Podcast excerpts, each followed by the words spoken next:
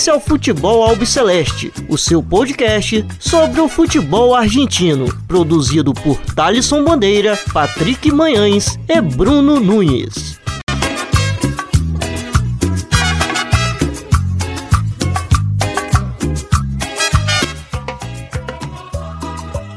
Salve, salve a todos vocês. Está começando agora mais um episódio do Futebol Albiceleste. Meu nome é Thales Bandeira e hoje estou aqui na presença apenas do Bruno Nunes, já que o Patrick teve que resolver uns probleminhas, então ele não vai poder participar aqui conosco da edição de sexta-feira do Futebol Albiceleste, mas o Bruno vai estar aqui para é, comentar bastante coisa que aconteceu durante essa semana no futebol argentino.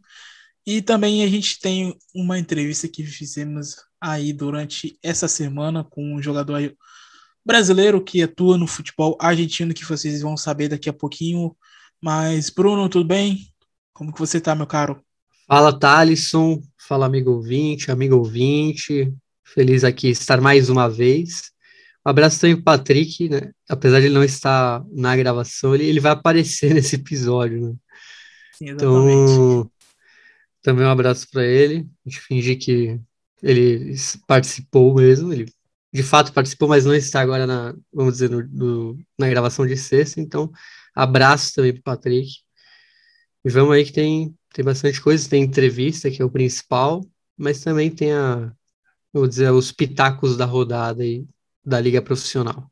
Exatamente. Então, o convidado da semana do futebol Alpceleste é o brasileiro Lenin Lobato, jogador do Vélez Sarsfield, que atua na reserva, mas também já atuou na equipe profissional. A gente conversou com ele ontem, quinta-feira, é, dia 2 de setembro, hoje é 3, sexta-feira. Então, eu, o Bruno e o Patrick batemos um papo com ele, conversamos sobre a sua carreira, sobre o seu começo lá no clube de Liniers e outras coisas que vocês vão, é, vão escutar na entrevista que fizemos com ele. Então é isso. Fiquem com a entrevista do Lênin Nobato e eu e Bruno retornamos daqui a pouquinho para a sequência do programa. O entrevistado dessa semana do Futebol Obceleste é o brasileiro Lênin Lobato, que atualmente joga pelo Vélez Sácio, uma das promessas do clube de Liniers nesses últimos anos, e ele vai bater um papo com a gente aqui na edição dessa semana. Lene, tudo bem? Muito obrigado por ter aceito o convite de participar aqui conosco do Futebol Celeste e seja bem-vindo. Muito obrigado, eu que agradeço.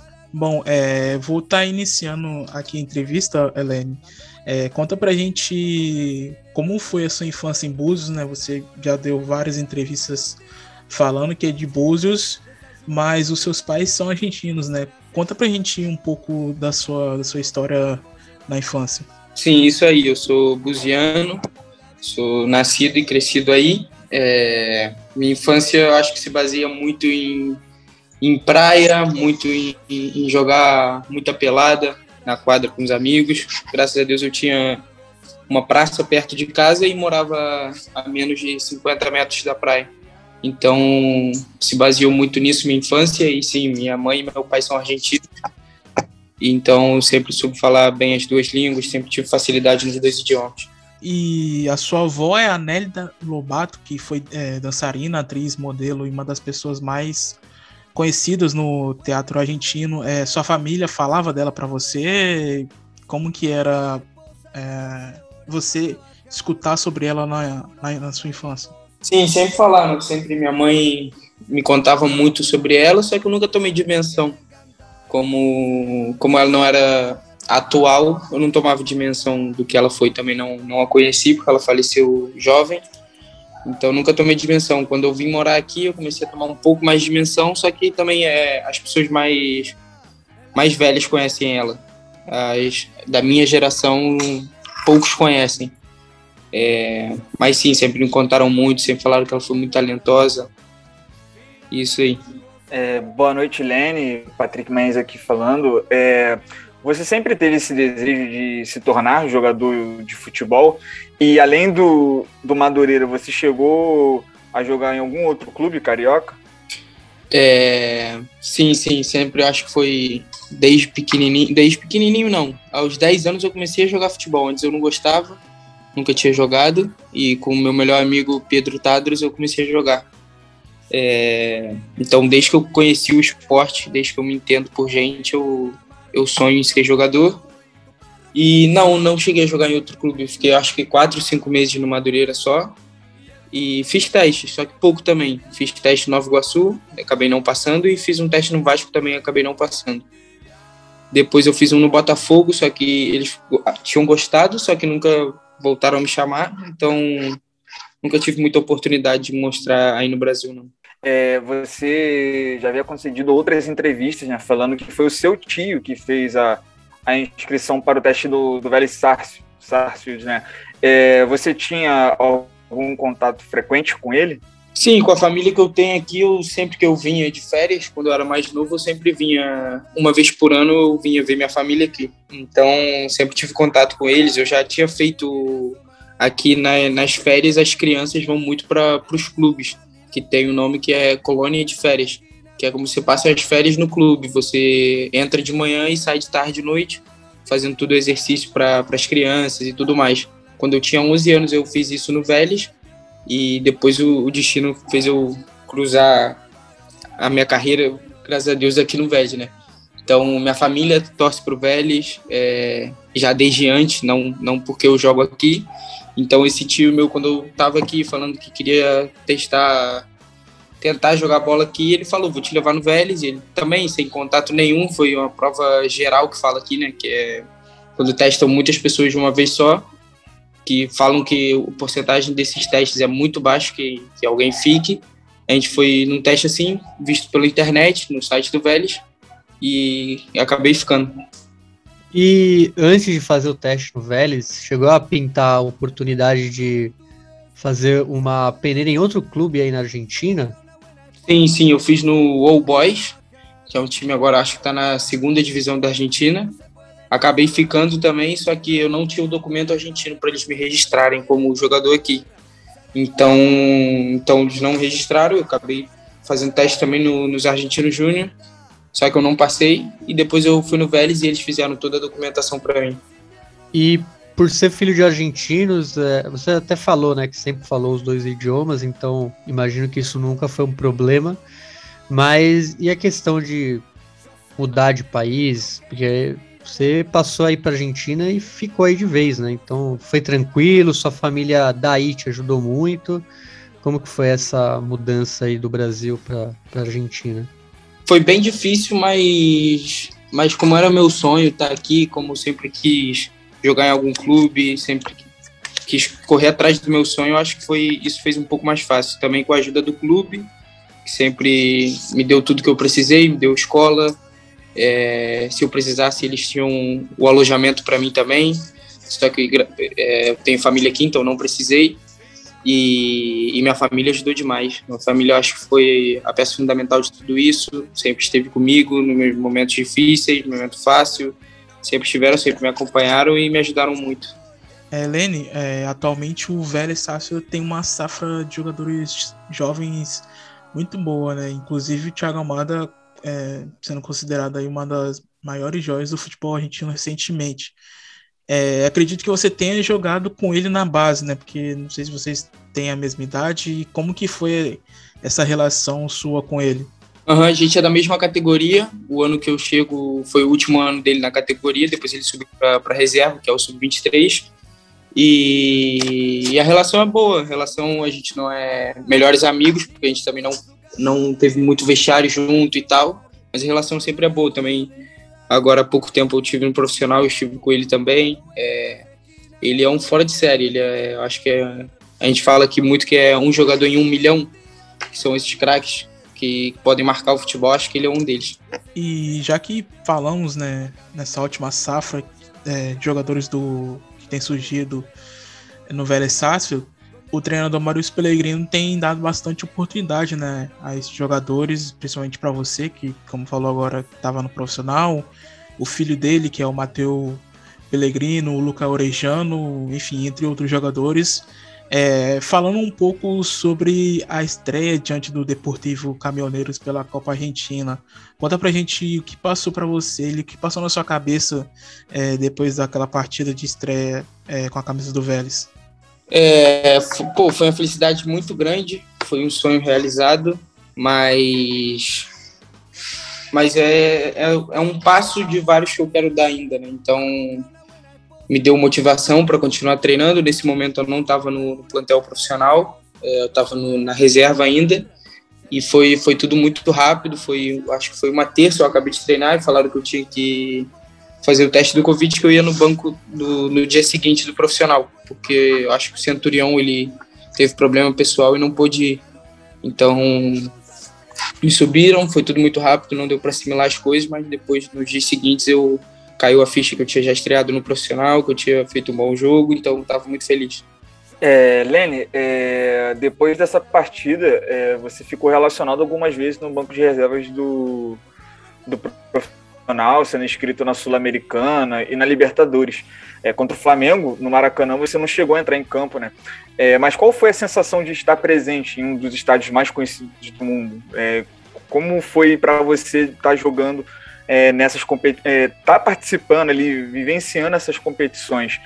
E além disso, se você conseguiu encontrar com algum familiar seu nessa ida pro, ao Rio de Janeiro? É, estar tá no Maracanã foi um sonho realizado, né? Eu que sou brasileiro, que cresci aí até os meus 16 anos, eu morei aí, meu sonho como jogador sempre foi jogar no Maracanã e não jogar na Argentina. Eu, comecei a sonhar jogar na Argentina, jogar nos estádios daqui quando eu vim morar aqui, né? Quando eu comecei a jogar aqui. Mas a minha vida inteira foi, foi jogar no Maracanã, foi jogar no, no Beira Rio, na, na Arena do Grêmio, entre, entre outros estádios que tem no Brasil, no Morumbi. Então, quando eu pisei em Maracanã, não, não consegui acreditar. Foi um sonho realizado. Infelizmente, não, não entrei, mas vivenciar tudo isso, acho que ainda sou novo, então tenho tempo para para vivenciar isso, ganhar experiência para quando for, tiver oportunidade eu poder aproveitar.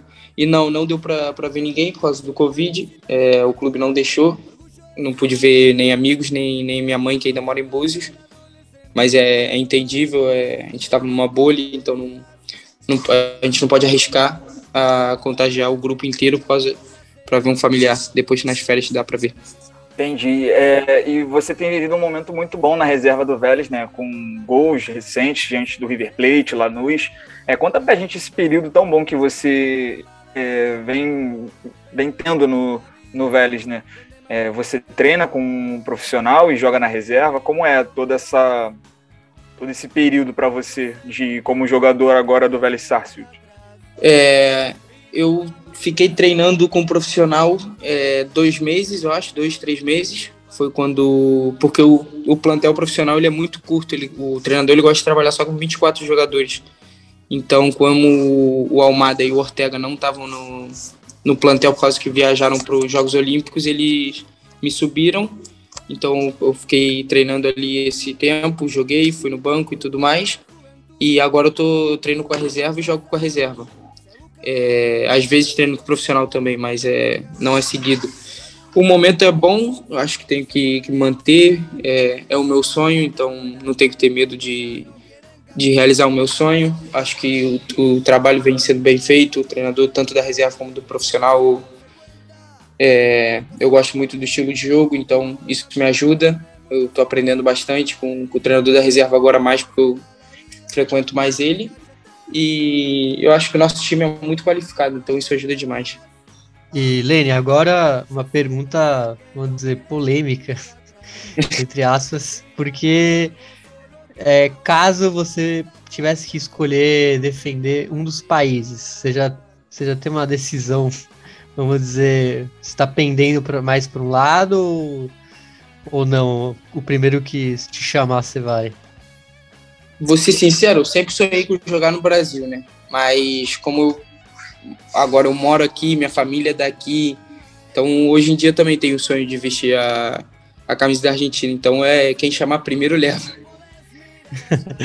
e falando em, em brasileiros né, no futebol argentino, tem, é, a gente dá para contar, acho que em uma mão, pelo menos nos últimos anos, quantos brasileiros é, estiveram aí. É, tem algum tipo de, é, vamos dizer, um tratamento diferente? Não sei, o, os argentinos, os, os, rivais, né, obviamente, sabendo que é brasileiro. E como que é, não sei se chegou já a trocar uma ideia com alguns dos brasileiros que jogam aí, acho que de cabeça só lembro do, na primeira divisão do Guilherme Parede, no, do tá Tajeres. Tajeres. É, e acho que lá- aí depois tinha o Francisco de Souza lá para divisões inferiores. Acho que eu não lembro mais de brasileiro lá, além de você, obviamente. Não sei se você já chegou a trocar uma ideia com outros brasileiros que foram para lá, como que é? Não, não, não cheguei a trocar ideia com ninguém, não. Sim, troquei ideia com, com o Mancoejo, que ele já jogou no Brasil, com, com alguns jogadores que já jogaram no Brasil, mas não, nem sabia que tinha outros brasileiros aqui.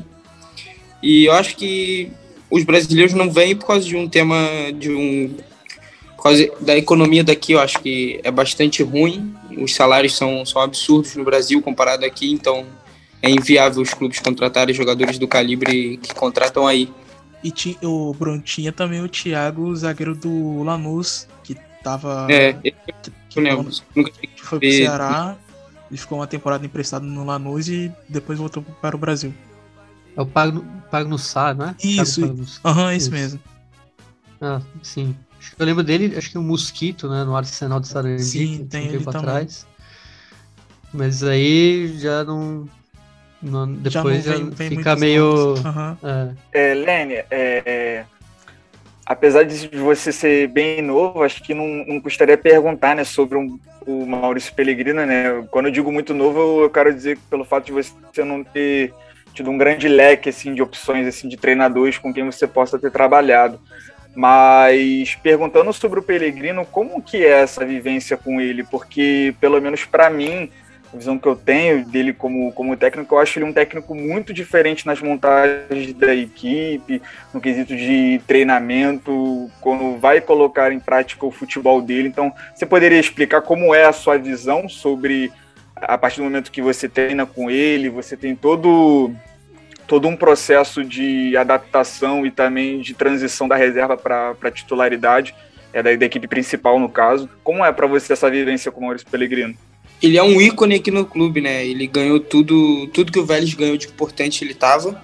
Então ele passa muito isso, né? Ele é uma pessoa muito vitoriosa dentro do clube, ele é um exemplo a seguir aqui. Ele saiu da base, saiu do, do alojamento, ele é.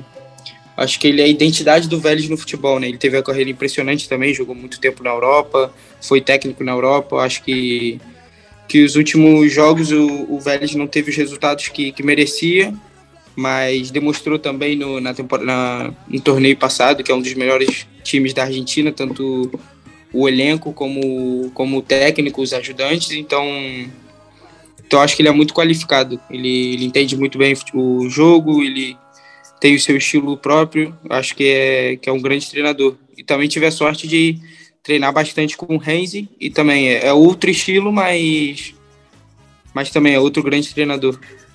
É um estilo bem radical, né, podemos dizer assim, né? Mas Sim, sim, é radical. isso. e aproveitando, você poderia falar um pouco dessa sua experiência com o Renzi? eu treinava muito como aqui a gente fala sparring, que é como que eu vou eu vou ajudar, vou marcar eles quando eles fazem a saída de bola e tal. Ele o Reis sempre toda semana levava muita muita pessoa da base para treinar com o profissional. Então eu não vivenci, não, não vivi muito ele como treinador meu, senão eu via ele como treinador do, das outras pessoas. Mas é, é um treinador absurdo. Hoje na reserva a gente tem o nosso treinador era ajudante de campo dele, então eles são muito parecidos no estilo de jogo, no, em tudo que, que, que vê o futebol muito parecido, os treinos e tal, é muito parecido, então acho que, que o treinador que eu tenho hoje na reserva é, é um estilo Renzi, só que ainda não está no profissional. E, Lene, é, a gente comentou agora há pouco sobre a sua participação na reserva, que você tem feito gols e tudo mais contra o, contra o River. Todo mundo ficou, ficou falando de você. É, conta pra gente como que é a questão da reserva. É, primeiro vem a base, né? Depois a reserva e depois o profissional. Como que é essa sequência aí na Argentina? Porque aqui no Brasil tem sub-15, sub-17, sub-18, sub-20 e depois o profissional. É, é, diferente daqui do Brasil. O jogador depois é, do sub-20 tem passa ali pela experiência na reserva e depois vai pro profissional. Como que é essa questão aí na Argentina? Se é muito diferente daqui do Brasil? Não, é, é um pouco diferente. Aqui também tem o. Aqui é, é por, por categoria, né? Categoria. Aqui é 2001, 2003. Cada um tem sua categoria. Eu acho que no Brasil se juntam muitas, né? Eu acho que o Sub-17 vai de 2003 a 2002. O Sub-20 vai de 2000, 99 e 2001. Não lembro muito bem, eu acho que era assim. Aqui é por categoria e os melhores do clube, em alguns clubes é assim, em outros é por idade. Os melhores do clube jogam na reserva que é um torneio abaixo do profissional. É o mesmo torneio do profissional, só que de reserva, que não, não tem limite de idade. É, jogadores recuperando de lesão jogam na reserva do profissional. É, jogadores de empréstimo que não, não, tem, não tem minutos no profissional também jogam na reserva. Então é, é um torneio muito bom, acho que tem muita qualidade e, e, é muito bom poder jogar enquanto você não, não tá tendo minutos no profissional, né? É melhor do que a base, né? Seria como um passo profissional. Entendi. Ô, Lene, é, seria como um torneio de transição, principalmente para essa garotada que está chegando agora? Sim, sim, acho que sim. Acho que, que seria isso, é uma transição. Entendi. Valeu. E, e Lene, é... bom, tem algum clube que, daqui do Brasil que você gosta, que você, quando era pequeno, torcia, ou que você sonha em jogar futuramente? Quando eu era pequeno, eu nunca fui, nunca tive um clube que eu, que eu torcesse, não. Quando eu era pequeno, eu falava que era do Botafogo, mas nunca assisti um jogo, nunca fui no estádio. Só falava por falar porque o meu melhor amigo ele era botafoguense, então eu falava que era a mesma coisa dele. É, eu tenho sonho sim de poder jogar no Brasil algum dia e eu acho que tem muitos clubes, né? Hoje em dia não tem um só que eu fale que eu quero jogar nele, mas pô, tem o Flamengo, tem o, o Corinthians, o Palmeiras, o São Paulo, o Inter, o Grêmio, acho que são muitos clubes que, que eu gostaria de poder ter a oportunidade de jogar pelo menos em um. E voltando ali atrás um pouquinho a questão de brasileiro, tem algum amigo seu brasileiro que tá na Argentina jogando ou não? Não, não, não tem. Ah, sim, entendi. É, Patrick e Bruno, é, querem fazer mais alguma pergunta? Não, nenhuma. Só agradecer o Lene, valeu mesmo por ter se ter aceitado o nosso convite. E tamo aí, cara, que você tenha uma grande carreira de sucesso e vai que vai, mano. Tamo junto. Forte abraço. Muito obrigado, muito obrigado, pessoal. Eu que agradeço pela entrevista, pela, pela boa energia e tal. Então, o que precisarem, tamo aí. Valeu. Valeu, Lene. Muito obrigado mesmo e faço as minhas palavras, as mesmas do Patrick. Aí, boa sorte na carreira de jogador e que você continue aí crescendo no, no, no Vélez Sarsfield e, e, tenha mais oportunidades aí no, no, decorrer da temporada. Tá bom, valeu. Muito obrigado. Bom, então é isso. O Lenin Lobato, brasileiro que atua no Vélez Sarsfield, foi entrevistado essa semana do Futebol Alpo Celeste.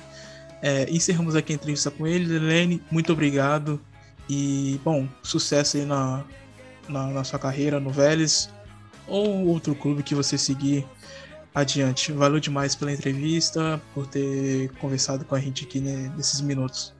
Eu que agradeço. Valeu, boa noite. Bom, então é isso. Vocês acabaram de escutar aí a entrevista que fizemos com o brasileiro Lenny Lobato, filho de pais argentinos que se mudou para Rio de Janeiro, é, mais precisamente em Búzios, e atua é, no Vélez Sarsfield. Bruno, boa entrevista com, com, com o Lenny, né? A gente pôde conhecer mais um pouquinho sobre ele, ele contar como chegou lá e tudo mais, o momento que ele vive atualmente lá no Fortin de Liniers, né? Sim, é interessante até por ele ser um atleta brasileiro também. A gente sabe que tem poucos no futebol argentino e a gente até acabou falando com, com outro, outros deles, né? O Francisco de Souza, que subiu com o Guemes de Santiago do Esteiro para terceira, da terceira para a segunda. E também tem o, o Guilherme Parede no, no Tajeres, é, que acho que são esses três que permanecem no futebol argentino, mas tivemos outros casos. Então é legal saber. conhecimento são apenas é, esses três. E então é interessante ver essa, essas palavras aí que o Leni trouxe pra gente para saber justamente a opinião do jogador, né, a história dele, como foi parar lá, ele tem uma história um pouquinho mais ligada à Argentina, então acaba não sendo algo, vamos dizer, ao acaso, né? Tem, tinha uma é, um caminho aí que poderia ser feito e que o tio acabou fazendo, até pelo clube do coração, né, do tio, né, o velho Sarsfield, então muito interessante aí falar com o Lene, boa entrevista mesmo. Bom, então é, vamos tocar o programa para falar sobre os resultados é, da nona rodada da Liga Profissional que aconteceu no último final de semana, começando pelo sábado, onde tivemos o um empate sem gols entre Rinácia e Esgrima de la Plata e Huracano Bosque. É, bom, Bruno, foi um empate sem gols, mas o que se falou bastante foi logo depois da partida, né? Porque a gente teve a saída do Martini e do Messeira, ambos ali treinadores do Lobo Tripeiro. E quem chega para o lugar dos dois é o Pipo Gorosito, histórico jogador do São Lourenço, e que estava treinando o Olímpia do Paraguai, né? É, não, não teve a melhor das campanhas lá no, no Paraguai. Clube que entrou em crise muito grande. A gente viu, acabou vendo também na Libertadores, apesar de não ter sido o Pipo que caiu contra o Flamengo, foi o Sérgio Orteman. Mas volta para a Argentina com um ótimo trabalho, né? A última impressão dele foi justamente muito boa, muito positiva, que foi o título do Tigre na Copa da Superliga em 2019, que ganhou contra o Boca e tinha o Montijo, assim, espetacular, jogando muito bem. E foi a fase é... final já do campeonato, né, Bruno? Que infelizmente eles não conseguiram é, somar, ter a pontuação necessária para conseguir se livrar do rebaixamento. Sim, porque foi uma arrancada até quase histórica, né? Não sim, foi histórica sim. porque eles não conseguiram fugir, mas eles estavam com uma média muito baixa e quase conseguiram. E foi meio triste, porque o time tava em, fez um ótimo campeonato com Pipo Gorosito, com Montijo, outros nomes de, de peso ali em Vitória. E já sobre a dupla, a saída dupla né, do Martini e do Messeira, pouco mostraram e eu não entendi, né? O Gimnasia quis talvez inovar com uma dupla técnica.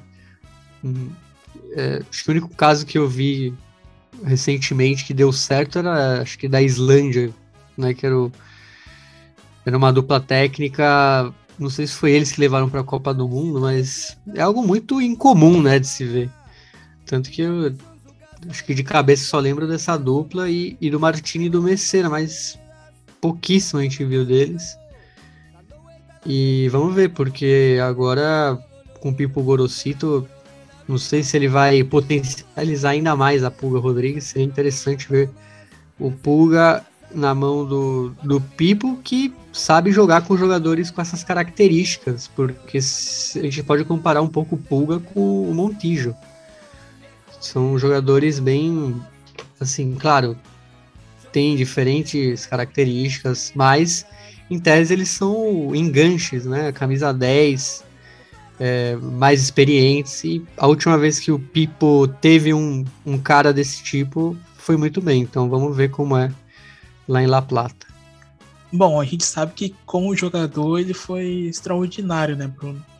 É, como treinador, como que você avalia os trabalhos é, dele à frente dos clubes? Olha, eu não lembro de muitos trabalhos positivos. É, essa impressão aí do Tigre foi boa, mas também lembro quando ele treinou o Olímpia, como a gente falou agora, que foi o último trabalho. É, acho que ele esteve na Espanha também, se não me engano, sem nenhum tipo de, vamos dizer, destaque. destaque. Mas acho que era um time pequeno, se eu não, se eu não me engano, foi o Xerez, até que estava lá de Jerez La Fronteira. E é que assim, não dá para comparar o Pipo jogador com o Pipo técnico. O Pipo jogador não, era. Era um, tipo, um cracaço. Só lembrar do, da passagem dele pelo São Lourenço. E depois pela a passagem dele pela Católica do Chile, junto ao Beto Acosta, ambos saindo do São Lourenço indo para lá. Os dois jogaram também no São Lourenço, né? Sim, é, foi, foi, foi. basicamente os, os dois vieram num pacotão e eu lembro até hoje que era assim, dois jogadores que se completavam, assim, hum. gênios mas nessa época eles não chegaram a jogar junto com o Silas, né? Apenas o Pipo. Ou o Beto também tava nesse time do Silas. Então aí já é força de memória demais. Porque mas... o, o, os que eu lembro era, era o Louco Abreu, o Pipo e o Silas. O, não sei se, se o Beto Acosta também tava nesse time ali de 94, eu, 95, 96. Eu acho que o Beto talvez já estivesse em Portugal, porque lá ele é também ídolo lá do, dos times portugueses. Então, assim, obviamente, não dá para comparar, né? O, o, mas o Pipo, como eu te falei, a última impressão na Argentina foi espetacular, que foi pegar esse Tigre basicamente rebaixado e ser campeão e, e classificou para Libertadores, mesmo jogando Série B, vamos falar assim. Então, vamos ver se ele repete o, essa experiência e não a experiência do Olímpia, que foi bem desastrosa. Será que os tweets vão continuar ou vai dar uma paradinha agora? é, eu, eu, eu vi que ele. O pessoal acabou meio que idolatrando ele por ser um twitteiro, um aguerrido, né? É. é, ele postava todo dia alguma crítica e tal, falava da seleção. É, acho que tem que diminuir um pouco, né? Pega meio mal se você for técnico e um twitteiro assíduo, então vamos ver. Bom, é... E vamos para o sul de Buenos Aires, onde tivemos a derrota em casa do Buffett no Florencio Sola para o Platense por 4 a 2. Bom, Bruno, destaque da vitória do Calamar diante do Buffett foi o Facundo Curuche, né, jogador bastante identificado é, com o clube de Vicente Lopes, que está desde o título da B Metropolitana e a conquista do acesso à primeira divisão. Né jogou ali 24 minutos e marcou dois gols e, bom, um deles foi um golaço que foi o último. É, e eu acho que o que fica aí é Platense vai melhorando conforme passa. Era talvez o time mais fraco de elenco e vem melhorando. Mas aí o alerta também é pro Banfield, que piorou demais desde a é, foi a Copa Diego Maradona, que eles foram basicamente a melhor equipe da, daquela Copa. Foram finalistas, acabaram perdendo do Boca. E desde então não, não se encontra, apesar de ter tido até uma boa participação na, na última Copa da Liga Profissional. Mas esse, com, esse começo é catastrófico.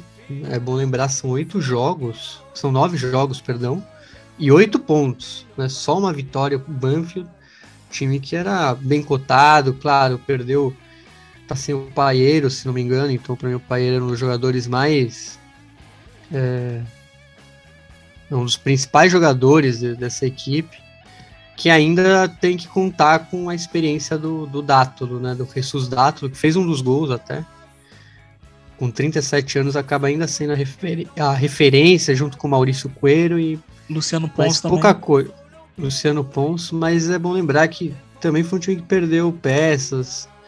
É, o Fontana acabou indo pro River, se não me engano, né? Sim. É, que era, para mim, pelo menos desse, desse vice-campeonato aí, era o grande nome. Então, vamos ver como que o Javier Sanguinetti vai sair dessa. Porque a gente vê que é um time que tá.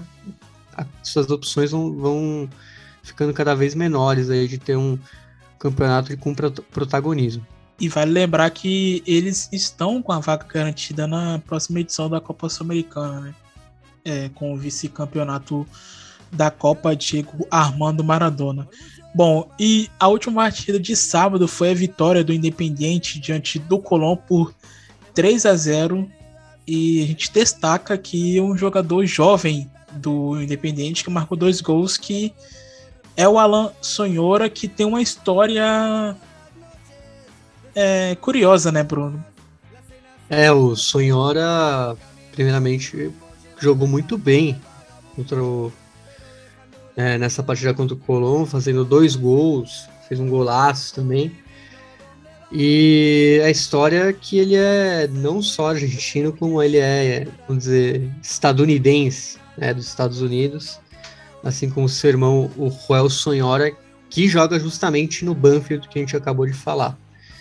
É, ambos sendo filhos do Tite Sonhora, que foi um defensor do Boca, campeão da Apertura 92 e depois foi fazer a carreira nos Estados Unidos, é, jogou pelo Dallas, New York Red Bulls, DC United e o glorioso e finado Tampa Bay Mutiny, que era o time do, Valderram, do Valderramas. Não sei se vocês, se vocês lembram, era o time do Pibe Valderrama. Então é curioso a história dele e vamos ver, porque essa semana a seleção chilena teve um é, problema com. Tivemos um caso parecido. Tivemos um problema com um Yankee também, né? O Chile. Com... Só que foi pior, né? Porque Não, mas aceitou a convocação. É, exatamente.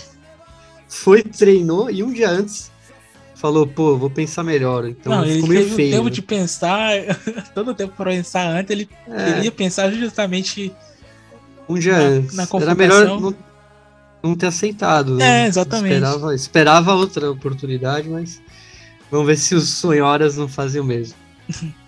mais um, Creio que não, né? Mais uma ótima vitória desse time do Falcione que tá muito bem no campeonato. Muito bem, é. Cara, o Sonhora é só uma das peças que a gente pode destacar. O, o cara que eu sempre falo é o, o Tuco Palácios, é, que que vem muito bem no, no, no Independiente. E o ataque, né? Fora essa peça, o Andrés Roa foi um dos caras que fez gols, o, o outro gol, aliás, esse jogo. E Silvio Romero, Alan Velasco, né, camisa 10, 19 anos. Então, você vê que talento tem e e o Falcione é um cara, a gente sabe, ele é muito cauteloso, não é aquele cara que você vai falar, nossa, aqui, como joga bonito essa equipe, mas é isso, né? N não, não apenas de jogo de futebol ofensivo vivemos e, e dá para jogar bonito se defendendo, que é o caso aí do Falcione, que consegue o resultado mesmo não sendo, vamos dizer, um cara que joga a equipe para cima Pô, 3 a 0 no Colón, que foi o último campeão, muito bem.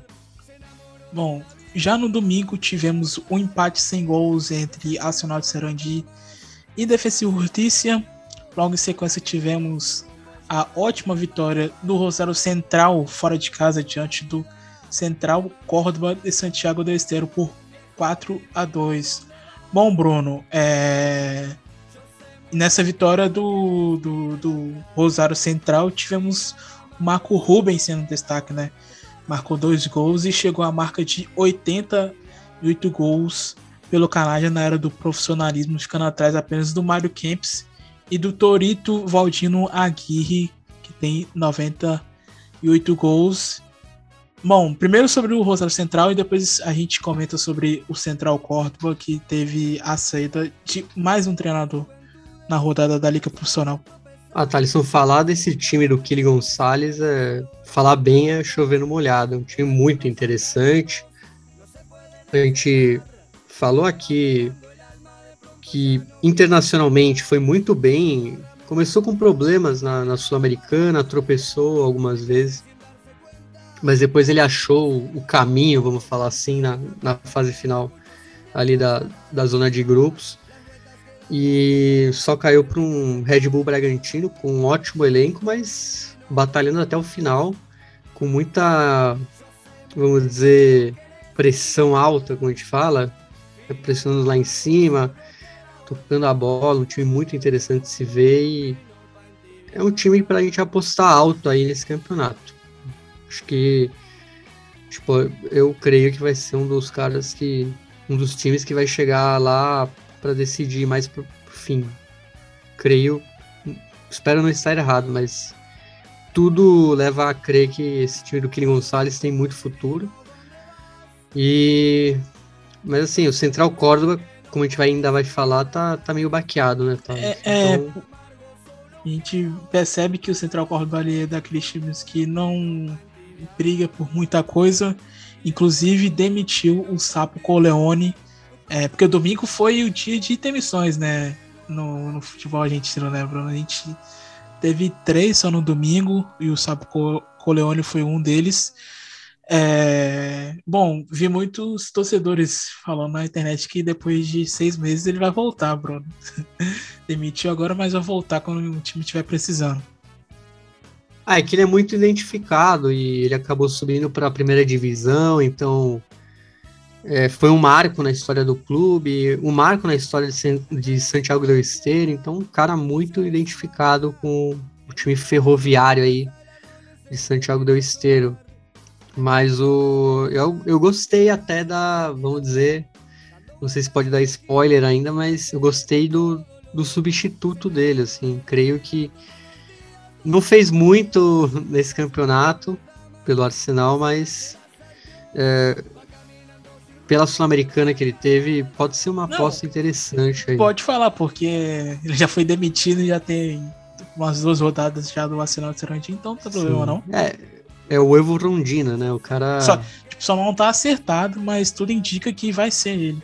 Sim, tudo indica. É, voltam as boinas, né? Se acontecer isso, as boinas o, o visual Peak Blinders. E só que aí a coisa, vamos falar assim, o que joga em contra é que justamente o Arsenal de Sarandi é o lanterna do campeonato, tem seis pontos em nove e agora ele vai assumir o penúltimo, né, que tem sete pontos em nove jogos. Então, nada fácil a vida do Evo Rondina, que vai virando aquele o bombeiro, vou falar assim, o, o apagador de incêndio. Bruno vamos ver, se ele, va, vamos ver se ele consegue, né? Olha lá, esse negócio de bombeiro, hein? ai, ai. Vamos para Madel Plata, Bruno. Falar sobre Aldo Civi e Lanús, que tivemos é, também a ótima vitória do Granate diante do Tiburon de Martel Plata do Fernando Gago. Bom, ele que não marcou na rodada passada e nem na rodada retrasada, mas resolveu marcar dois é, nesse jogo que foi bastante movimentado, principalmente no segundo tempo, porque o Lanús abre logo de cara 3 a 0 e na segunda etapa o se foi para cima, é, fez dois gols com o Martin Calterucci e por pouco ali não deixa escapar o, os três pontos de Mar del Plata, né, Bruno?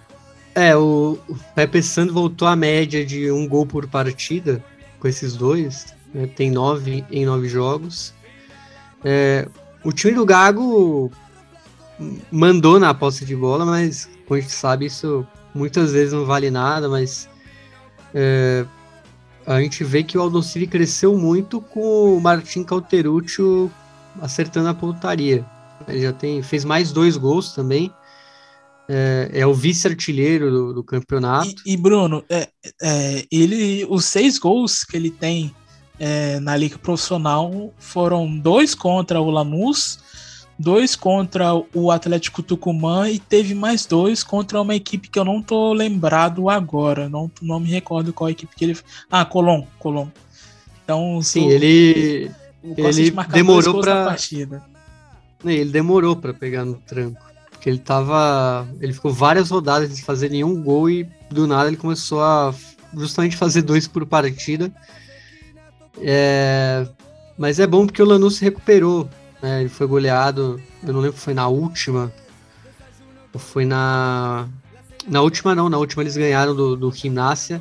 Então você vê que ele deixou para trás a, a sétima rodada aí, que foi o, o 5 a 1 do Vélez, né? Foi algo totalmente fora da curva, mas é justamente o tipo de resultado que faz, vamos dizer assim, o time acordar. Só a gente lembrar do Vélez sendo goleado no ano passado pelo Boca, que justamente depois disso o time voltou é, nos eixos.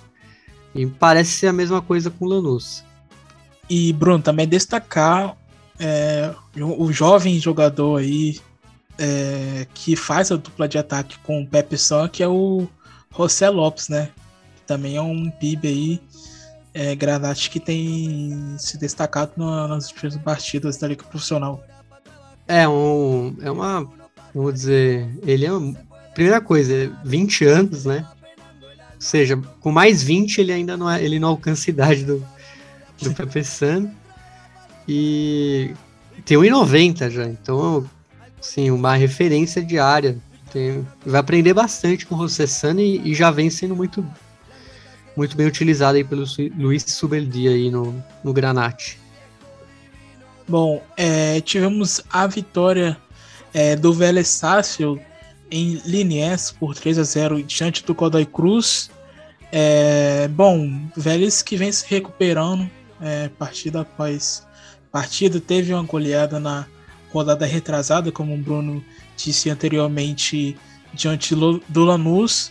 E bom, consegue mais uma vitória no campeonato, né? Vélez que começou bem e já tá ali subindo posição por posição na liga profissional. É, o Vélez vai entrando é, no trilho depois de perder muitos jogadores por conta de é, ficaram livres, outros acabaram desfalcando o time na Olimpíada e justamente tive uma boa vitória sobre o Godoy Cruz, mas um Godoy Cruz que combalido é, o Gajego Mendes já estava para ser demitido há muitas rodadas, ele nunca, é, vamos falar assim, nunca conseguiu potencializar o time de Mendoza, que teve o grande resultado foi, foi a vitória contra o River, mas era o River. É um River bastante C, né? modificado né? também, cheio de. É, era um River bem, bem reserva, então. E, e eu, eu na verdade, tô interessado com o substituto, né, do Gallego Mendes, que me pareceu uma aposta bem interessante, Thaleson. Não sei o que, que você acha aí do, desse novo técnico do Godoy Cruz que foi anunciado. É, é mas eu não, não achei que a gente não tem muito conhecimento sobre ele, né? Para quem não sabe, foi o Diego Flores, é, Diego Flores, perdão, ex-assistente do Louco Bielsa no Leeds United era, é, é, é aquele que ficava ali do ladinho dele nas entrevistas coletivas, Bruno? Eu acho que não, porque eu, esse é o. É o, é o tradutor, né? tradutor. né? É o tradutor, é, o tradutor. Tá, é, tá certo. Que às vezes leva eu... uns esporros, né? Sim, mas eu tô vendo, a, ele tem 40 anos e tá, tá com o Bielsa desde do Olympique de Marseille em 2014. Passou pelo Lille também, como treinador adjunto que eles falam. E estava no Leeds até 2020, junho de 2020. Então ele deu esse passo a mais aí, o, é um cordobês, Diego Flores. Imagino que bielcista, né? É. Não faria sentido. o cara trabalhar com ele não ser. e, e, eu percebo que é a liga, ah, os clubes da, que estão disputando a liga profissional têm dado muita oportunidade também a treinadores jovens que estão no começo de carreira, né? A gente vê o Aldo Civi com o Gago, agora o Godoy Cruz com o Diego Flores. É, até o Gajego Mendes, o Mendes também, tipo, assim, o Gajego Mendes tem um pouquinho já de rodagem já, mas é um jogador, um jogador não, perdão, um treinador novo no mercado. Então, muitos, o Kili. Gonzalez também, né? Sim, o, não, o Gajego Mendes eu discordo um pouco, porque ele, ele tinha uma carreira até meio, não é gigantesca, obviamente, mas ele já tinha passado por alguns times na Argentina e em outros países do continente. Mas é um que a gente também pode botar aí no balaio foi o Herman Burgos, que nunca Sim. tinha treinado também. Sim, exatamente. E, e, mas esse eu acho que faltou a paciência de né, ver como ele ia, é, vamos dizer, como ele ia render no clube. E por isso que eu acho que, é, por exemplo, o Godoy Cruz é uma boa para fazer esse tipo de coisa. Imagino que ele tenha um, vai ter mais tempo.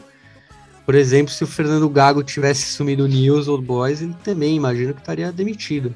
Então ele ele consegue ter uma uma longevidade maior com, por exemplo, com o Aldo Civi, que é um elenco que é, aposta abaixo. Né? Então... E é mais um que era também do Rinácia, né? Junto ali com com o Martini que com uma, com com. O Gagego Mendes, né? O Gagego isso, Mendes. Isso, da época do, do Maradona. Ele chegou a ser também o os, vamos dizer, o treinador adjunto do, do Gimnasia na época do, do Maradona. Sim, exatamente. Mas ele mas aí, nesse caso, ele acabou regredindo, né? Porque ele, ele já era treinador, vamos dizer, de alguns clubes, o treinador principal, como a gente, vamos deixar claro. É, e a última partida que tivemos no sábado foi empate sem gols entre Boca Juniors e Racing Clube.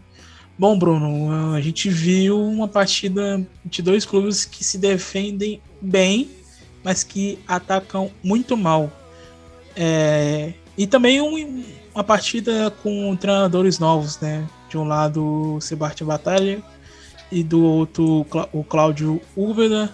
Bom, como que você viu esse empate no último sábado em La Bombonera? É, o Úbeda é aquele eterno tampão lá no Racing.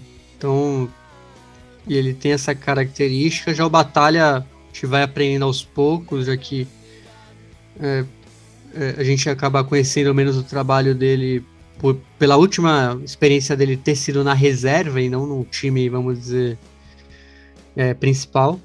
Mas é, com batalha a gente vê mudanças e vê.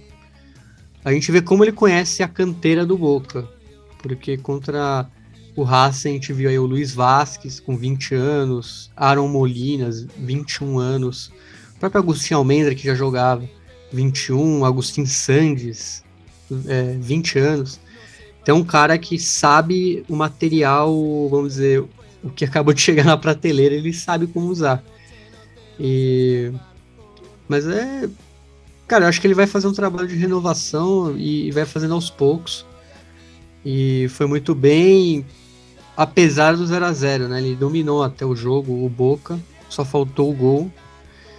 E o Boca também acabou perdendo aí no jogo o Advíncula, né? Lesionados, acabou saindo. Então, eu vi aí falar, as pessoas falando que deu aquele miguezinho maroto, né, pra adiantar pra sair um mais cedo. viagem pra... As eliminatórias. Né? É, não sei se é verdade. Ah, ah não duvidaria também, né? Pode ser mais cômodo para ele sair mais cedo, então... É, e o Racing, vamos ver. O Javier Correa virou aí a, referência do ataque. É, Chancalay muito não na sua melhor forma também. Então vamos ver se eu acho que ainda o Racing vai anunciar outro treinador. Eu, eu, não, eu não creio nesse no Ubeda sendo o, o, técnico até o final da temporada. Bom, é, eu falei sábado, mas era domingo, tá, gente? Eu partida de domingo, última partida de domingo entre Boca Juniors e Racing. É, bom, na segunda-feira tivemos várias partidas. A vitória do União de Santa Fé diante do Argentino Júnior por 1 a 0 é, a derrota em casa do News Old Boys para o Atlético Tucumã por 2 a 1 é, a vitória do São Lourenço diante do Patronato por 3 a 0 é, Bruno vai comentar um pouquinho sobre essa vitória aí do Ciclone que teve o anúncio oficial, né, da saída dos irmãos Angel e Oscar Romero do clube, Bruno. É, uma decisão que que era meio óbvia que aconteceria, até pelas declarações dos dois. É, então, vamos ver agora como vai ser o futuro da carreira deles. São talentosos e mas pelo que entendi, os times não estão querendo contratar o, contratar o pacote completo. Acho que eles vão separar os irmãos, senão eles acabam sendo um só ali de, na força na hora de reclamar, então pesa aí. A gente viu como foi com o São Lourenço. Ótima vitória, vou falar, 3 a 0 no patronato. Primeiro gol é, do Christian Zapata, né? Primeiro gol do Zapata, 34 anos, bem experiente, o defensor. Nicolás Fernandes também. Só que eu queria ressaltar que de Santo fez o gol. Porque o de Santo não fazia gol desde a Libertadores, se eu não me engano, desde abril. Contra o Santos. Muito tempo sem marcar gol. É, ele Deixa começou claro bem. ele ficou ó, um tempo lesionado também, né? Também, também, é, exatamente. Mas mesmo assim, é muito tempo sem marcar gol, então ótima, ótima vamos dizer, bom para ele, porque e a gente, São Lourenço sabe que o atacante sente, né? O atacante e, sente quando E o São Lourenço também voltou gol. a vencer, né, Bruno? Depois de tanto tempo. É, mas o vamos falar que o patronato também É, não é lá essas coisas.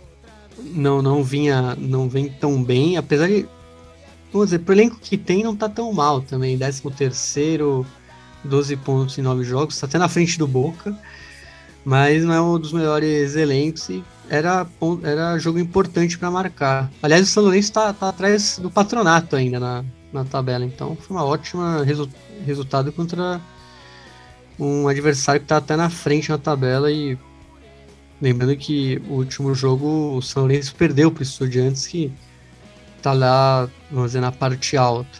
Bom, em Juninho, Sarmento recebeu o River Plate, a equipe milionária que não é, visitava o Sarmento no estádio Eva Peron desde 2015, quando venceu por 4 a 1 voltou a vencer e venceu ali no último, nos, nos minutos finais, né, Bruno? Com um gol de Enzo Pérez, River Plate, que começou perdendo a partida e virou aí com Carrascal, Enzo Pérez nos minutos finais. É, o River foi para dominar o jogo e foi o que a gente viu, pelo menos na posse de bola.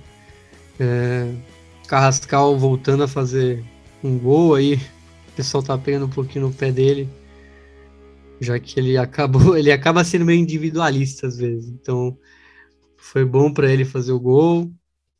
Temos também o é, além do Carrascal, o gol do, Enzo Pérez, é, parte importantíssima desse, dessa equipe do, do Gajardo.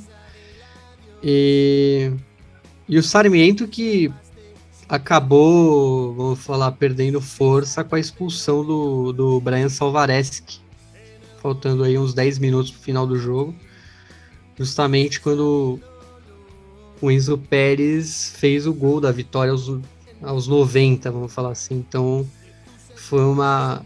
Essa expulsão acabou até ajudando o River a vencer ali no. Bem na hora do finalzinho. E a, o time Gajardo muito bem, desde que se focou apenas ao campeonato, está crescendo na, na tabela. Já é o quarto com 17, então segura aí que vai lutar pelo título, título obviamente. E a última partida da rodada que foi o jogo mais esperado também, né, Bruno? Que foi entre Tadieres e Estudiantes de La Plata. E a equipe cordobês venceu por 2 a 0 a equipe é, de La Plata. Andurra, o goleiro do Estudiantes, ali marcou contra. É, e o Carlos Alski fez o segundo gol da equipe do Matador. É, bom, excelente resultado que deixou aí a equipe do Cacique Medina na liderança é, da Liga Profissional, né, Bruno? Sim, o liderança mais do que merecida pelo que vinha jogando nas últimas rodadas. O Cacique Medina com um time acertadinho. É, parada difícil contra estudiantes, acaba sendo um choque de ideias. Ele sabe que o Zelinski é mais um pouquinho mais retranqueiro. E apesar disso, teve até mais posse de bola, quem diria, mas o, o Tagere soube se, vamos falar, adaptar ao Estudiantes. Isso foi muito importante. É, teve a atrapalhada do Andújar, mas o time cordobês soube usar, vamos falar assim, suas características é, importantes e, e fez um placar justo e justamente acabou é, terminando como um dos líderes, e o Estudiantes que estava na liderança também. Time que. que é, eu até gostei da escalação, porque eu queria muito ver o Gustavo Del Prete como, como titular e o Zelinski botou ele entre os 11. Ele que vem do Montevideo City Torque. É uma. Vou falar assim, um cara. Que foi, um foi muito bem lá. Um dos destaques da fase de grupos também contra o Independente, Bahia. Isso, a Sul-Americana. Fora de, de ter o, vamos falar, o carimbo do grupo City, né? Porque Sim. quem joga no, no Montevideo City Torque, é, alguma, vou fazer assim, alguma esperança eles têm. Então, me parece ser um ótimo jogador. E é legal ver ele jogando aí na primeira divisão argentina por um, por um clube importante como o Estudiantes de La Plata. Bom, então, como falei anteriormente, o Tadieres lidera é, a Liga Profissional com 19 pontos. Atrás vem o Lanús também com 19. Em terceiro lugar, o Independente com 18. Em quarto lugar, o River Plate com 17. Em quinto lugar, o Racing com 16. Em sexto lugar, o Estudiantes de La Plata com 16 pontos também. Bom, a décima rodada da Liga Profissional começa hoje, sexta-feira, daqui a pouquinho, temos Defesa e Justiça e Central Córdoba de Santiago do Esteiro, 7 horas da noite. 9h15, Huracan e Aldocive. Amanhã, sábado, 1h30 da tarde, Atlético Tucumã e Assinal de Sarandi.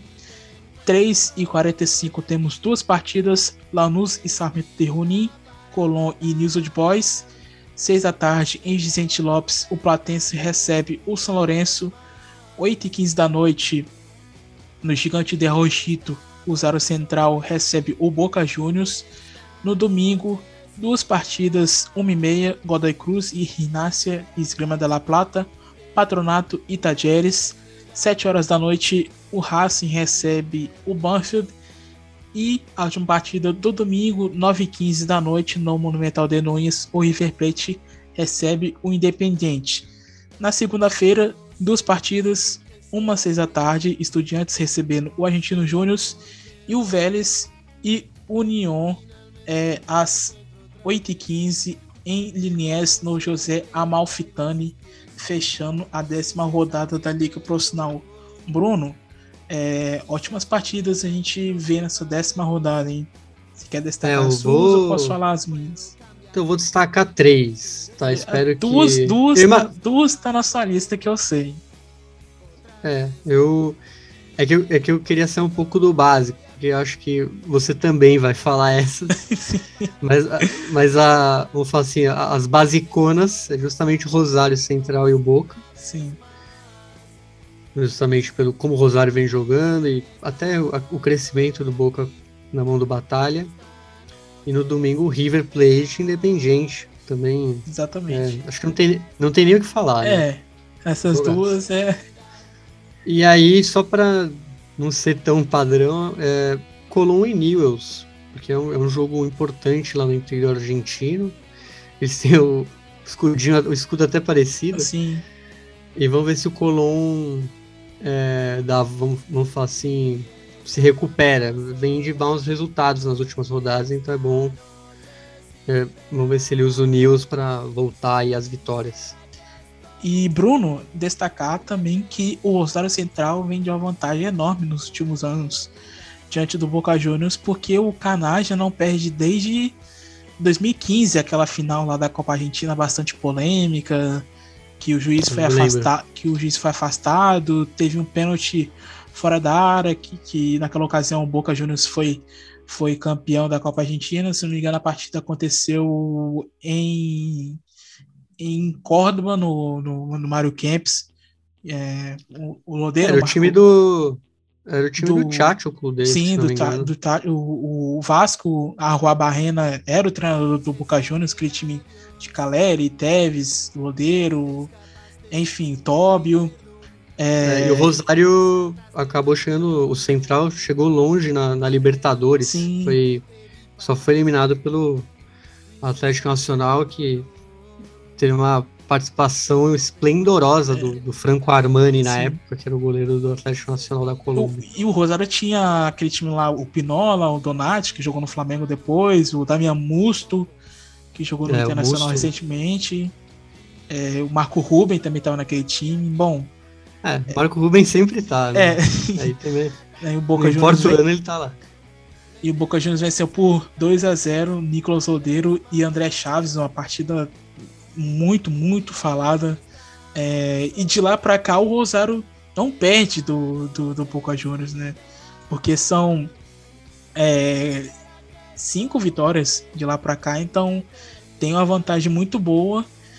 E, bom, Boca Juniors não vence há muito tempo no Gigante Rojito. Muito tempo mesmo. É, o que, que você espera dessa, dessa partida que promete ser uma das melhores é, da rodada junto com o River Plate Independente? É, muita rivalidade, então. É, eles- Rivalidade é, bem já lá era um ri- atrás com aquele vídeo famoso lá. Isso. Do, do- do famoso gordo de central, É, é, mas que é, ela foi acentuada desse jogo. porque o pessoal em Rosário ficou com uma bronca grande aí do, do Boca. É, então eu imagino um jogo bem acirrado, e, mas não querendo zicar, mas o Kili Gonçalves tem, um, tem feito um ótimo trabalho. Vejo ele com uma leve vantagem para esse jogo, mas como é o Boca, como tem essa questão da rivalidade, é, acaba que isso acaba às vezes ficando meio de lado, né? Mesmo sendo um time mais acertado, que é o caso central. E no domingo, no Monumental, temos aí River Plate e Independiente. Bom, ótima partida para fechar o domingão de para alguns feriado prolongado, né? O que, que você espera aí desse confronto entre Falcione e Gadiardo, Gadiardo Falcione? Ah, eu eu acho que vai ser, eu, não sei se vai ser um ótimo jogo, mas a gente sabe que o, os times do Falcione dão uma complicada aí pro Gajardo. É, são ideias bem distintas. Então é, é interessante ver como, por exemplo, como o Gajardo vai postar o River em campo contra o Independiente mais cauteloso. Que eu imagino que, que vai entrar mais cauteloso. Então é. Acho que a resposta só virá às 9h15 mesmo, quando começar o jogo. Então muita expectativa para essa partida. Espero que não seja aqueles clássicos horrorosos que, que a gente viu. Apesar não, que esse o, ano. Os dois últimos que a gente assistiu foram bons, hein, Bruno? Sim, sim. Torcer para que esse tá meio... se repita. Esse ano tá meio fora da curva, né? E foram justamente os clássicos que, que estavam sendo horrendos, que era o clássico de Rosário e o clássico de Rio de Janeiro. Bom, então agora entramos, depois desse resumo completo que a gente fez sobre a rodada da Liga Profissional é, e os jogos que vão acontecer na próxima rodada. Eu e Bruno vamos fazer aqui o, o resumo da primeira nacional que a gente vem feito aqui nos últimos episódios do Futebol Celeste, que é a segunda divisão da Argentina. E bom, Bruno, temos muitas coisas para destacar também na segundona da Argentina, né? É, principalmente o, o jogo que mais chamou a atenção foi a goleada do Tigre, 4 a 0 no Deportivo Maipu fora de casa. É, também tivemos São Martin de Tucumã 3, Noiva Chicago 1, o Agropecuário de Carlos Casares 3, Quilmes 1, Belgrano de Córdoba 3, Chacarita Júnior 0 e o Gimnasia de Mendoza 0, é, 0 a 0 com o Mitre de Santiago del Esteiro. Esses jogos da, da zona Isso. A, né? Então, Alisson, então, primeiro vamos falar sobre a Zona A, começando pelo Tigre, que venceu aí é, o Deportivo Maipu com dois gols do artilheiro do campeonato até o momento, com 16 gols, Bruno. Pablo Magnin. É imparável. Tá, tá muito bem no campeonato. É, e ele vem potencializando o time de Vitória, que justamente com a vitória é, é o vice-líder, tem 40 pontos é, contra 42 o Almirante Brown, que acabou não jogando na rodada. Bom lembrar, são dois grupos com 17, é, um tem 18, outro tem 17, e esse tem 17, então sempre tem um que sempre tem um que vai ter que folgar. E aí, no caso, foi justamente o, o, o líder, o Almirante Brown, que, que não entrou em campo. E vamos ver, é, o San Martín de Tucumã também com o resultado encostou aí na, entre os líderes, tem, também tem 40. E a gente vê que esse, esses três, né, o Almirante Brown Tigre e o San Martín, eles já estão criando uma gordurinha aí em relação aos outros, porque o Quilmes, que seria o último colocado aí para o reducido tem 36. Então já abriram quatro pontos, no caso aí o Tigre e o San Martín de Tucumã. Isso é bom porque cria uma, vamos falar assim, um outro pelotão.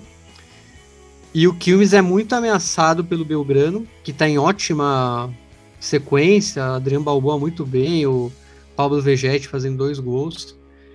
E, e o Gimnasia de Mendoza também na cola. Então, acho que é um grupo aí com até seis times. Então, teremos briga até o final. Bom, o São Martin de Tucumã, como o Bruno disse, que é o terceiro colocado, venceu o Universidade de Chicago. O Chicago venceu aquelas duas partidas, deu aquela empolgadinha, mas a gente percebe que o time não, não vai bem mesmo na competição, é o último colocado. É...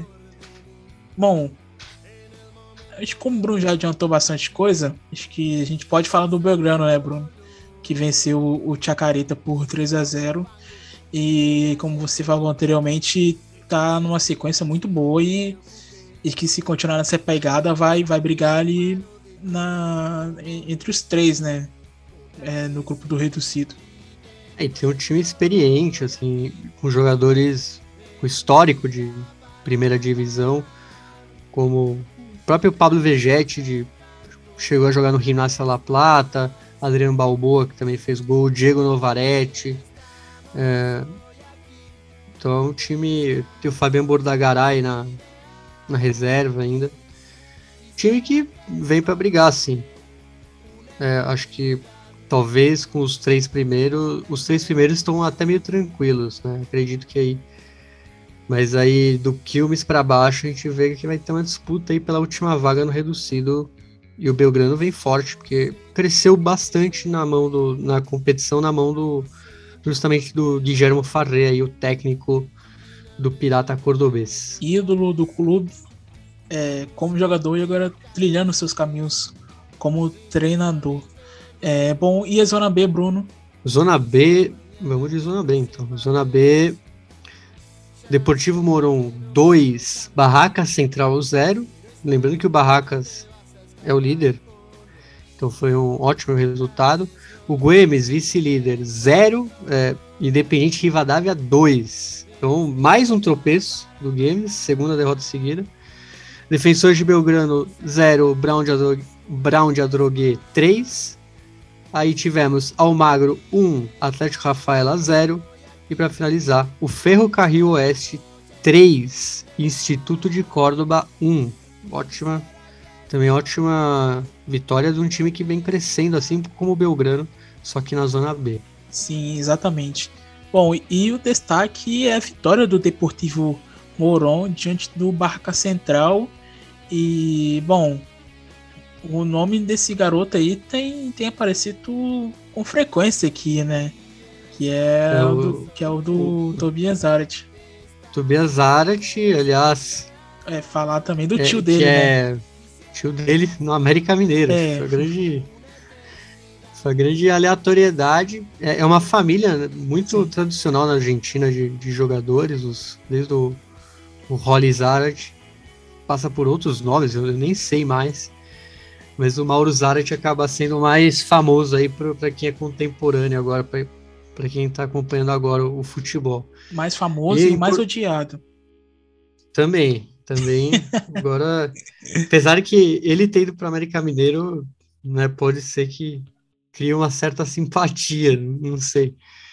É, e o, o, Moron que tem o, o, o Tobias Zaret, que é muito jovem, né, 21 anos.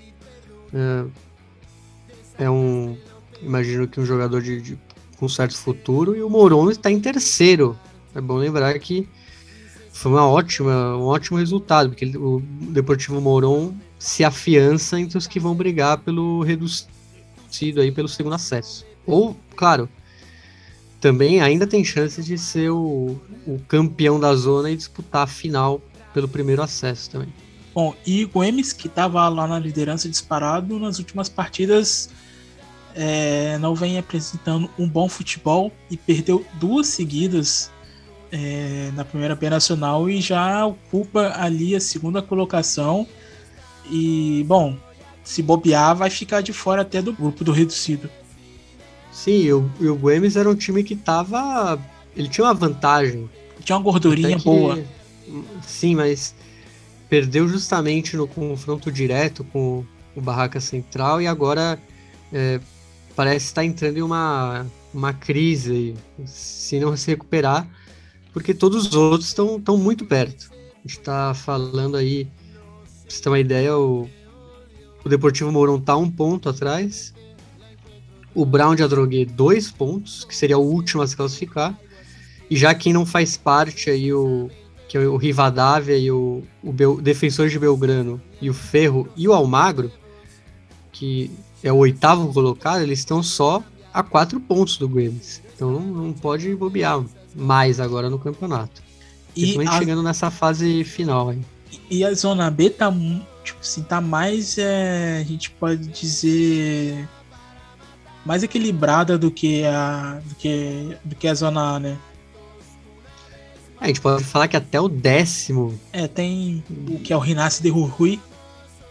É, ele tem só, só cinco pontos atrás do Brown. Então. então duas vitórias. É, duas já, vitórias tá ali, já... já, já tá ali brigando também. É, e até os times que estão em posições bem ruins, eles não estão tão atrás, né? Uhum. Diferente na zona, por exemplo, na zona A, Neva Chicago tá muitos, muitos pontos atrás, o Mitre, Estudiantes, próprio Chacarita, Temperley. Aqui não, aqui quase todos têm uma campanha que dá para é, vamos falar sonhar com esse grupo aí do, do G4 acho que tirando os dois últimos aí o Vija Dalmine e o, o Brown, o Brown de Porto, de Porto Madryn, Madryn, acho que o resto dá para sonhar sim Bom, então, é, alguns destaques que você queira fazer nessa próxima rodada da Primeira Nacional, Bruno? Temos um Noiva de Chicago e Belgrano, que é uma partida interessante, assim, mas a gente pode colocar o Belgrano como favorito, totalmente favorito pelo, pelo que tem é, feito ultimamente nas últimas partidas. É, bom, outro destaque na Zona A, acho que ah, Almirante Brown ah, e São Martin. Exatamente, tá, eu tava olhando aqui agora, Almirante Brown e São Martin. Ótima partida, hein? É, os dois estão na, na zona aí de classificação. E, e se, é, e, um é o líder. E, e se o São é, Martin eu... ganhar, assume o lugar do Almirante Brown. É, o mas em defesa ao Almirante Brown ele tem um jogo a menos, vamos falar assim. Então, o São Martin teria um jogo a mais ainda daria para recuperar, dependendo do, do, resultado na outra, né, na outra rodada. Mas é, se o San Martin quer lutar pelo, por essa vaga direta aí, pela, que seria só o primeiro como finalista, é um jogo obrigatório aí vencer, não pode pensar em outra coisa. É amanhã, 5 e 10 da tarde. É, bom, já na zona B a gente teve é, agora há pouco o empate sem gols entre Barraca Central e Ferro Carril Oeste. É, o São Martin de San Juan venceu o defensor de Belgrano por 1 a 0. E Bruno, alguma partida que você queira destacar da zona B? O Olha, eu acho que tá acho que o jogo que eu destacaria foi justamente o que você falou, Barraca Central Sim. e Ferro que acabou 0 a 0. É, São Martin de San Juan e Defensores de Belgrano também é um que tá que rolou, é um jogo interessante, mas acho que tirando esse a gente não vê um que é um... dispute algo Sim. muito. Ah, não, na verdade minto, aliás. É, sábado 3 e meia, Independente Rivadavia e Deportivo de, de Mendoza, Deportivo Moron, que o Moron tem 36 em terceiro e o Rivadavia tem 33, então o Rivadavia vencendo, poderia sonhar aí em, entrar na, no, no G4 do, do, reducido. Independente de Rivadavia, conhecida como Lepra também, né, Bruno? É a Lepra de Mendoza. Exatamente. É, bom, então é isso, né, Bruno? É, passamos a limpo aí a primeira nacional e a liga profissional. Chegamos ao fim de mais uma edição do Futebol Alpes Celeste. Bruno, agradeço demais você pela presença aqui em mais edição. É... E no encerramento de hoje a gente tem. Vai dar um. Como que eu posso dizer? Uma dica. E a música de encerramento bate, né, Com, com a dica que você vai dar. Sim, sim, combina. Porque a gente vai falar justamente é, do Ocupas, né? Da série Ocupas que tem no Netflix. Eu, eu acho que a gente. Eu não lembro se a gente já falou, creio que a gente já deu uma comentada. Assim, é, mas... a gente comentou, mas comentar, comentar mesmo, não. Então é, bom, fica aí quem tem Netflix, vê o, a versão remasterizada, foi um sucesso na quando foi exibida originalmente lá em 2000. E, e tem justamente a ver com essa remasterização da Netflix, porque a música que a gente vai colocar é do da banda Ele Matou a um Polícia Motorizado.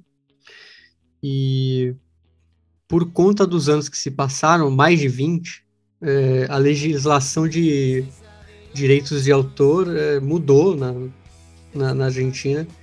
E muitas canções originais de artistas em inglês, que foram incluídas em Ocupas lá nos anos 2000, é, não seriam mais, vamos falar, pagáveis pra, pela produção argentina nesse, nesse remaster. Então eles convidaram justamente o, o Santiago motorizado, como ele é chamado, Santiago Barrio Nuevo, que é o, é o líder da, dessa banda. Ele matou um polícia motorizado para ele solucionar esse problema aí com os direitos autorais e ele acabou compondo novas canções justamente para essa obra aí que agora foi remasterizada na Netflix. Baita série, é, recomendo demais assistir. Quem ainda não viu, inclusive a gente também lançou uma trid no Twitter falando sobre ela, né, Bruno?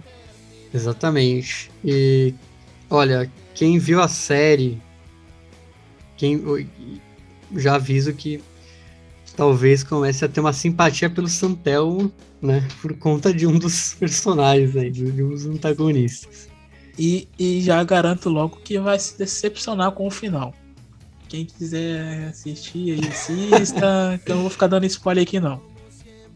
Mas o final é ruim. É isso... isso é isso que eu falo, que o final é ruim. É, não sei se é ruim, mas é, é decepcionante. É né? decepcionante. Né? É, daria, daria pra ter uma temporada, temporadinha a mais aí. Não seria forçado, né? A gente conhece é. várias várias séries que forçam aí temporadas, mas aí no caso não seria. Inclusive uma que lançou hoje também, tá? Bastante forçada, inclusive. Você sabe qual que é? Qual que é? Aquela lá. Casa de Papel? É. Casa de Papel. Aí é, é, legal a gente fazer essa conexão porque o protagonista é o Rodrigo de la Serna, do, do Ocupas, que faz, que o, Palermo. faz o Palermo na Casa de Papel. E, Essa e... série, sim, que foi forçando a história pra caramba. E Bruno, é, ele também é, é, é, o ator daquela série lá do, do Almagro, do goleiro que é, acaba sendo preso durante a ditadura militar. Pô, esse eu acabei não vendo, então. Ah, essa, essa você pego, não viu? Eu vou.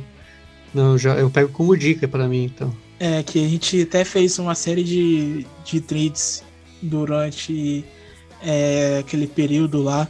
É, no, no Twitter e uma das histórias que a gente contou foi sobre o goleiro do Almagro que foi preso durante a ditadura Sim. militar, foi, é, foi preso lá na Mansão Serê, se eu não me engano, né? É, e lá ele consegue fugir da prisão.